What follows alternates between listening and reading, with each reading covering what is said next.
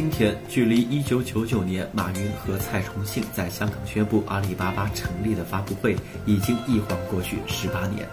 阿里巴巴在这十八年里，已经从十八个人的团队发展到现在在全球拥有六万多员工的巨无霸公司。在今天的年会上，这六万多员工中有四万名都要回家参加，其中包括来自二十一个国家的八百多名外籍员工，是名副其实的多国部队。据称。本来参加年会的人数要更多，但受限于杭州黄龙体育中心的场地，才以抽签的方式选中了四万人参加。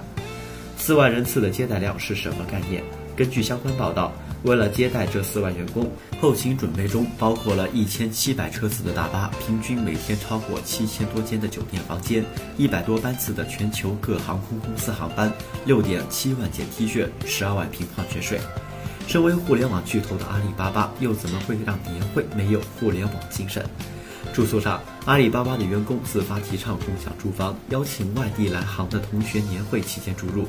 阿里的部分高管也参加了该活动，电子化行程也被贯彻。除去少量面向家属和来宾实在不得已的纸质票外，阿里员工全部使用了三万四千多张电子票。大会现场也充满了科技感。年会现场每人配备一只手环，这四万多只手环采用阿里自主研发的物联网技术，可以达到毫秒级的精确度响应及反应，独立接收和执行命令。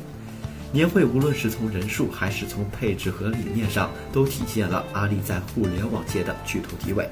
那么，阿里这艘互联网航母是怎么打造的呢？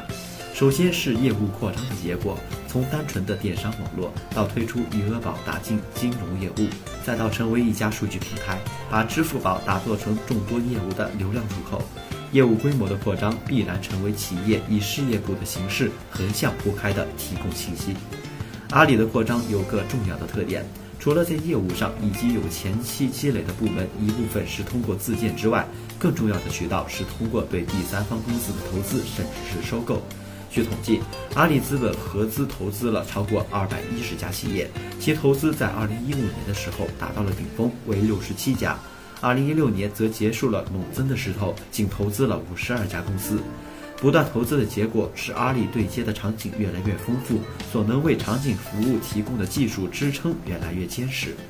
数据显示，阿里资本的布局当中，在企业服务、文化娱乐和电子商务投资最多，分别占比是百分之十八点八、百分之十四点六、百分之十三点六。截止二零一七年二月份，阿里资本在文化娱乐、金融领域、电子商务这三个方向砸下重金，分别高达三百亿、二百六十九亿、二百二十三亿。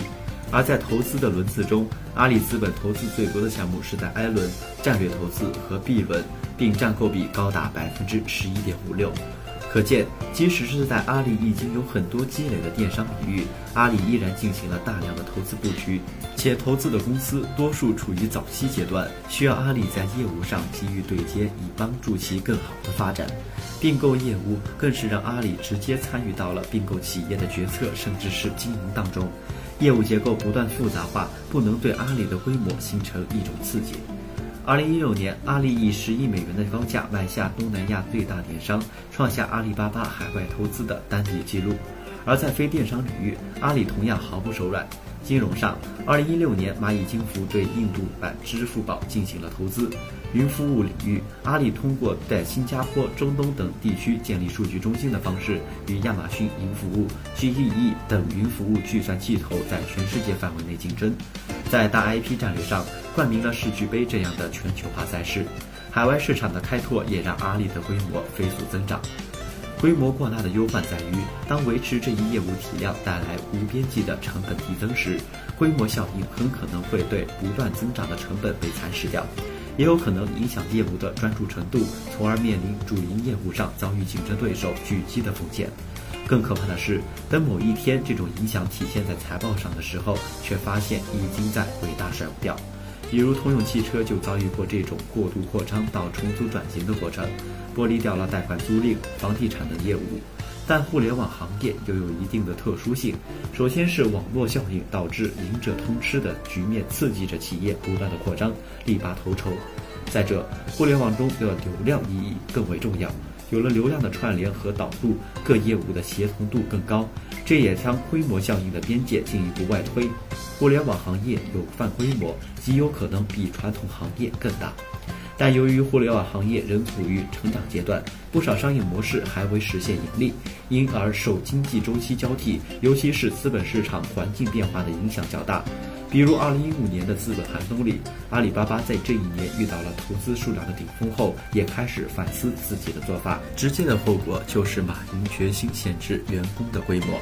这一次大幅度收缩，就是2015年的阿里巴巴的停招，当时员工数量已经达到3.4万名。马云当时在网上的讲话中向阿里巴巴员工表示：“把我们的阵型整一下，我认为三万多人已经足够了。”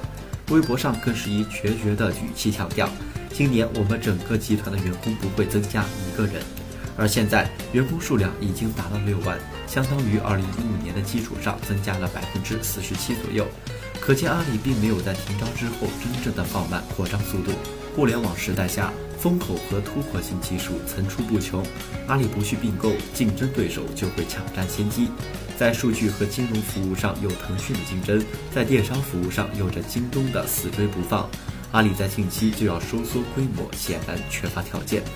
目前可以关心的近在眼前的问题是，马云在这次空前规模的年会上到底要表演什么节目？